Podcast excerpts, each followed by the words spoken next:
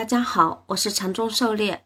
今天咱们开始学习《教你炒股票禅论一百零八课》第十二课，更好的理解均线交易系统第二节。咱们的讲解按原文对照逐段进行，力求贴近原文解读，弄懂每课重难点。禅论原文：一旦出现缠绕，唯一需要应付的就是这缠绕究竟是中继还是转折。可以肯定的说。没有任何方法可以百分百确定该问题，但还是有很多方法使得判断的准确率足够高。狩猎解读：百分百的方法是不存在的，但是有一些方法是可以借鉴的，比如一些经验数据。例如，女上位趋势出现的第一次缠绕是中继的可能性极大，如果是第三四次出现。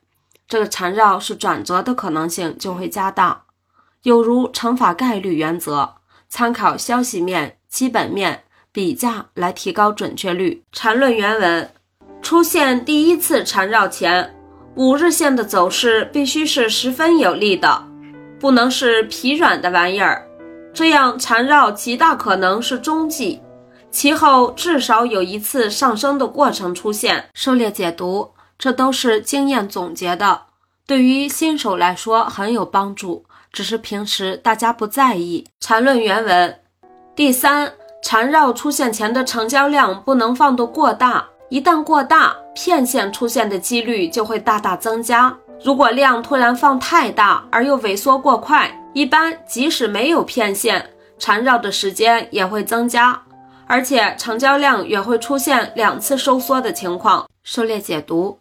这都是经验总结的，对于新手来说很有帮助，只是平时大家不在意，千万要记住。缠论原文：女上位选择第一次出现缠绕的中继情况，而男上位的就相反，要寻找最后一次缠绕的转折情况。其后如果出现急跌却背驰，那是最佳的买入时机。抄底不是不可以。但只能选择这种情况。然而，没有人百分百确认那是最后一次缠绕。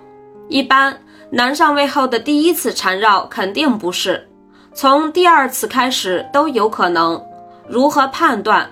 最有利的就是利用好背驰制造的空头陷阱。狩猎解读，这就是选择做三买的时候，要在第一个中枢时去做。如果都上来三四个中枢了，还去做三买。禅师也救不了你，抄底是很难的，大资金干的事情，所有的底都是真金白银买出来的，散户还是少掺和了。缠论原文：利用均线构成的买卖系统，首先要利用南上位最后一次缠绕后背驰构成的空头陷阱抄底进入，这是第一个值得买入的位置，而第二个值得买入或加码的位置。就是女上位后第一次缠绕形成的低位，这两个买点的风险是最小的，准确的说，收益和风险之比是最大的，也是唯一值得买入的两个点。狩猎解读判断最后一次的难度要比判断第一次的难度大得多得多，所以做二买，类二买要比一买来的更安全有效些。收益和风险之比是最大的。缠论原文，但必须指出的，并不是说这两个买点一定没有风险，其风险在于，对于第一个买点，把中继判断为转折，把背驰判断错了；对于第二个买点，把转折判断成中继，这些都构成其风险。但这里的风险很大程度和操作的熟练度有关。对于高手来说，判断的准确率要高多了，而如何成为高手，关键一点还是要多干、看参与，形成一种直觉。